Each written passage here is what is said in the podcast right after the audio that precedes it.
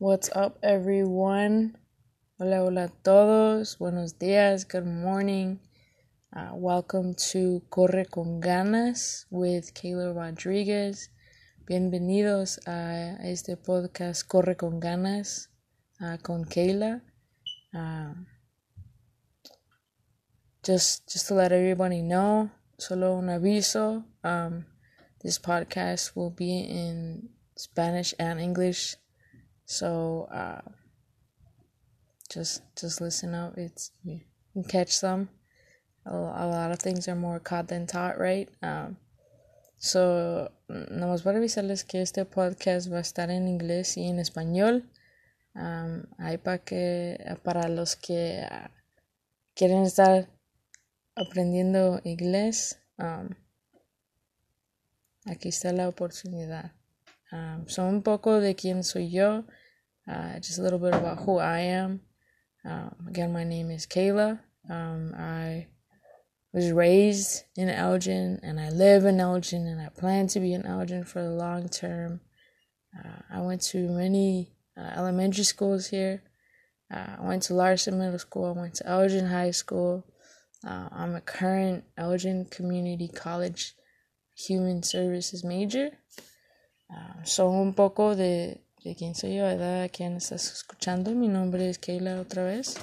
Um, pues yo um, he vivido en Elgin toda mi vida, aquí crecí, um, aquí uh, fui a, a varias uh, escuelas uh, primarias, atendí la Larson Middle School, que es una secundaria, y también fui a la Elgin High School, que es la prepa, y ahorita soy un estudiante en el Elgin Community College. Soy, uh, pues mi enfoque es servicios humanos. Uh, so eso es un poco de quién soy yo. Si te gustaría saber más, déjame un comentario um, uh, abajo. Um, if you uh, have any questions or want to know a little bit more about me, drop a comment below um, and I will get to it. Una noticia muy emocionante que quiero compartir con ustedes es que um, apenas agarré un trabajo um, de Bilingual Advocate, que en español se traduce como defensora bilingüe, con una organización non-profit que se llama One Collective Elgin. Uh, so, uh, something really cool uh, that has happened lately is I got this uh, awesome job as a bilingual advocate with uh, a nonprofit uh, called One Collective Elgin. So, one of the fun things about my job is um, I get to help gain and spread understanding of uh, specifically the Hispanic community here in Elgin. Uh, so, our, our current focus is to learn what people want to see changed uh, what people want to see change, uh, especially those who uh, speak primarily Spanish as their first language. Um, so we are gathering this information with a project uh, called 1000 Conversations. Um, y so una de las cosas divertidas de, de mi trabajo es que um, me, me, me toca me da la oportunidad a ayudar a obtener y difundir la comprensión de la comunidad hispana aquí en Elgin. ahorita estamos trabajando en un proyecto que se llama Mil Conversaciones. nuestra meta es tener mil conversaciones con personas que trabajan y viven en Elgin. nuestro enfoque es este año es para ah, aprender lo que la gente quiere ver cambiar, ¿verdad? Uh, especialmente aquellos que hablan principalmente español. Uh, y después de, de este año uh, de aprendizaje, podemos ayudar a, a, coordinar el intercambio y la recepción de recursos de parte de la comunidad hispana en Elgin, que es algo increíble, ¿verdad? so after uh, this year of learning of having these thousand conversations of people who work and live in Elgin, um, we get to um, I get to be a part of helping coordinate, uh, sharing, uh, and receiving of resources on behalf of this Hispanic community. Uh, so that's a little uh, cool thing about what I get to do. Um, es algo chido que, que me toca hacer en esta um, temporada de mi vida. Um, something cool, super cool. So, ¿qué, ¿qué es corre con ganas? Right? What is corre con ganas? Um, so, corre con ganas is an invitation to journey with me. I, I want to invite you to journey with me as I take you on this roller coaster ride, right, to my memories and defining moments in Elgin. Uh, so, this conversation is about uh, doing things with purpose, right, and ganas, or a desire, inclination, right, with an urge to do something, with the urge to do things the way we do them. Uh, So, uh, Correr con ganas es una invitación a viajar conmigo. Te quiero invitar a viajar conmigo, que me acompañes uh, en, en, la montaña rosa de mis recuerdos y momentos impactantes en Elgin. Estas conversaciones se tratan de hacer cosas con propósito, ¿verdad? hacerlas con ganas, um, hacerlas no nomás porque porque las tenemos que hacer, pero hacerlas bien, ¿no? Más allá, ir más allá de, de lo que um, nuestras emociones nos dicen, right? To do things um, better and, and in a way not tied down by how we feel.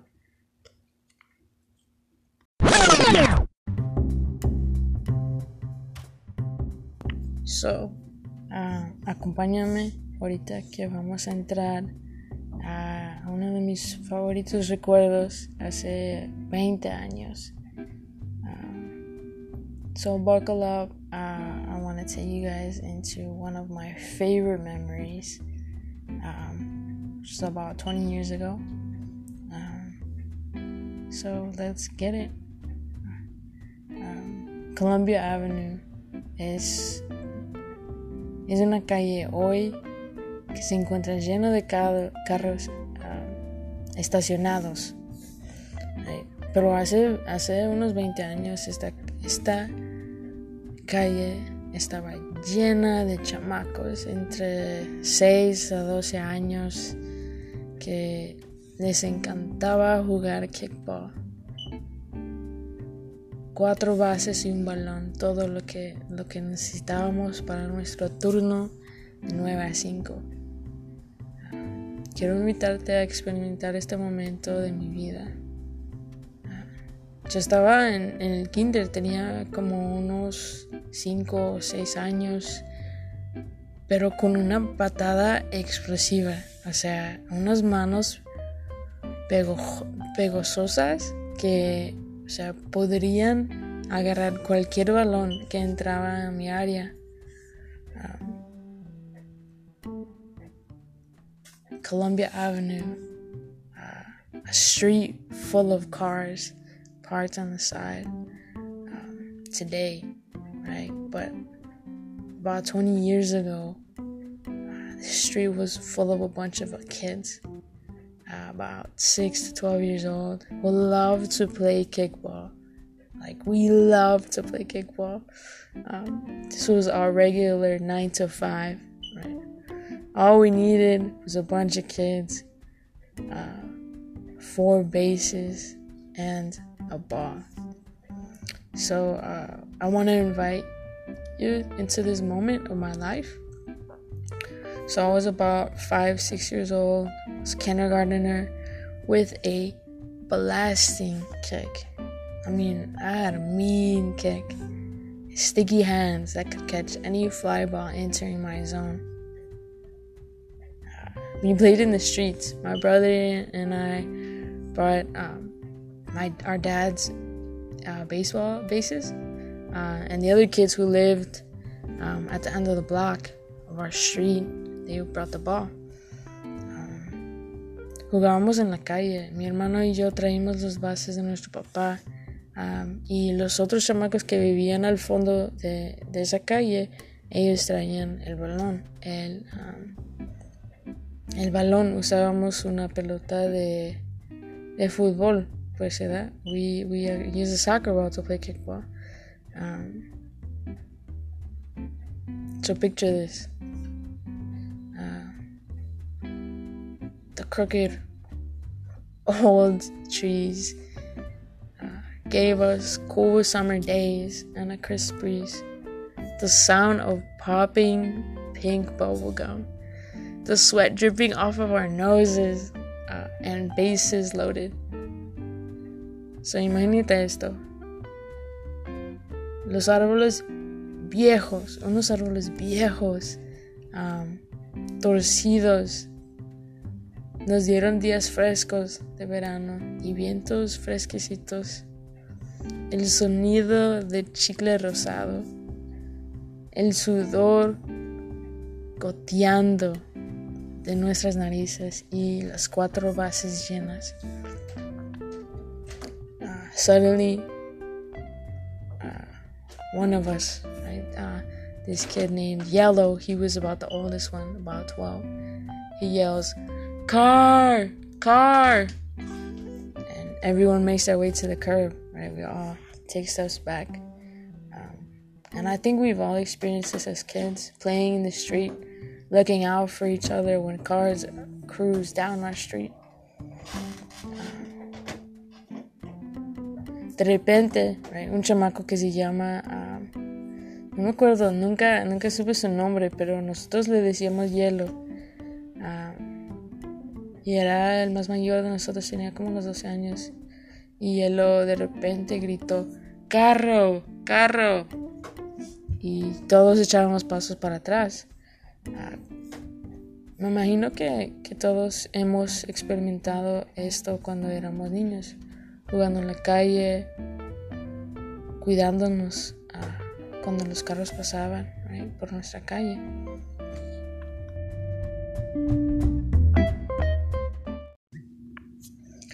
This is where I want to zoom in. Uh, what if the kid who saw the car just kept it to himself and got out of the way? He said, everybody can look out for themselves when the cars come. What if he had had that kind of mindset? He didn't, though. He yelled for all of us to hear. We listened and got out the way. Aquí es donde quiero enfocarme. ¿Qué pasaría si, si el niño, este hielo, que vio el carro, se lo hubiera guardado para sí mismo? Y se quitó del camino él solamente sin avisar a los demás si él pensaba, sabes que, que, que los demás están atentos porque yo, no es mi, mi responsabilidad. Él, él no hizo eso. O sea, y él lo gritó con intención, con la intención que todos escucháramos. Escuchamos y nos hicimos a un lado. where I want to get at here is we all belong to community, inside a community, inside a community. Stay with me. We live in a neighborhood with people we may or may not know. Right? We live um, with other people, right? We have people we live with, uh, we work with and around, sit next to in a classroom, walk next to in a grocery store, or stop next to at a stoplight. Todos pertenecemos a una comunidad, dentro de una comunidad, dentro de una comunidad. Vivimos en un vecindario con personas que conocemos o a lo mejor no conocemos. Tenemos personas con las cuales que vivimos, ah, trabajamos y ah, a nuestro alrededor hay personas. nos sentamos al lado de alguien en, en un salón de clase, caminamos al lado de alguien en una tienda o nos detenemos a un, al lado de otro, otro carro um, en un semáforo. Honestly, if I'm being real with you, I believe we can yell car in a different context. Maybe not on Columbia Avenue during kickball game, but in the grocery store when someone drops their wallet or their kid is literally falling out of the cart, trying to grab everything. What about when your neighbor forgets to take down the trash in the morning? Or they left their car headlights on, which pretty sure has happened to all of us, right? Uh, wouldn't you have liked it uh, that someone let you know your car lights were on? Or letting someone know there's pieces of food stuck in their teeth. What about when you're in line and someone needs a little translation? They need a little clarity, a little help. Do we just stand and watch?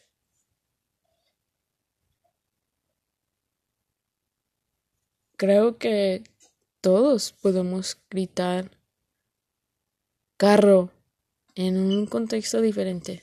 Tal vez no es Columbia Avenue durante un juego de kickball, sino cuando andamos en la comida y alguien deja caer su cartera sin saber o su hijo ah, se está cayendo prácticamente del carro en, la tienda de la comida tratando de agarrar todo ah, ¿Qué pasa cuando su vecino se le olvida traer los botes de la basura a la orilla de la calle? ¿O dejaron las luces del carro prendidas? ¿O cuando alguien tiene pedazos de comida atorados en los dientes? ¿Qué pasa cuando estás en línea o en fila, en una fila y alguien necesita una pequeña traducción, necesita ayuda, necesita un poco de claridad? Um, nos paramos y miramos, no más. How about our young people? Everybody, everybody has young people. You have cousins, nephews, nieces, neighborhood youngins. Do we speak life and and offer humble guidance to them? Or do we ignore them thinking they don't understand when they truly do? What if you stepped up and helped out? These are the things we can do to yell car. These are the things we can do to yell car. ¿Y qué hay de nuestros jóvenes? Todos, todos conocemos jóvenes. Sus primos, sobrinos, sobrinas, jóvenes del vecindario. Les hablamos con palabras de vida y ofrecemos consejos de, con humildad o los ignoramos pensando que no, no entienden, no agarran la onda, cuando realmente sí entienden más de, de lo que asumamos. Y si dieras el paso y les echaras la mano, esas cosas prácticas, esas cosas son cosas, uh, estas son cosas prácticas, perdón, que podemos hacer para gritar carro en nuestro contexto. O sea, son, son cosas simples que, que nos pasan a todos y cuando alguien nos echa la mano en cualquier de unas cosas de estas o diferentes, hace la diferencia. Uh, I want to encourage us to look out, not just for ourselves or our family, but for each other in the community that we find ourselves in. when you look around, the opportunity to look out, to look out for someone will be before you. Will you breathe in deep and yell, car?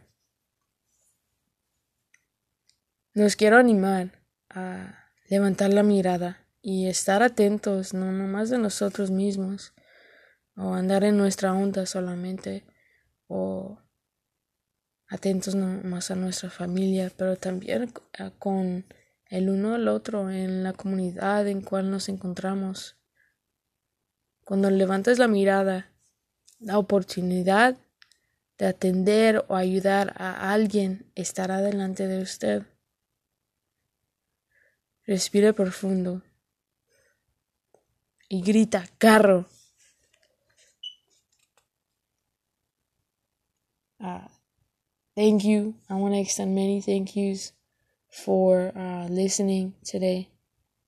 I hope this shifts your ganas from neutral into drive. Uh, and you have a fun day. Enjoy it. It's, um, well, today is Tuesday, right? I don't know what day you'll be listening to this, but have a fun day. Have an awesome day today. Um, again, this is Corre con Ganas with Kayla. Uh, and if you're interested and move to invest in the work I get to do with One Collective Elgin, I, I would love for you to join my team through uh, giving as a donor um, and also as a prayer warrior partner. So contact me directly uh, to find out more about joining my team. Uh, the information is um, in the podcast descriptions. Uh, quiero darles muchísimas gracias, gracias uh, por haber escuchado hoy. Uh, espero que Esto ha traído un cambio a sus ganas de neutral a manejar y que tengas un día divertido. Hoy que estoy diciendo esto es, martes, pero en cualquier día que, que lo estés escuchando, que tengas un día súper divertido. Ah, de nuevo, esto es Corre con ganas con Kayla. Si está interesado y gustaría invertir en el trabajo que hago, con One Collective Elgin. Puede unirse a mi equipo, me, encantaría, um, a través de donaciones y también como un, guerrera, un guerrero de oración. Uh, contáctame, contáctame directamente uh, para obtener más información sobre uh, unirte a mi equipo. Mucho love and peace to you and your community. Mucho amor y paz a usted y su comunidad. Hablamos pronto.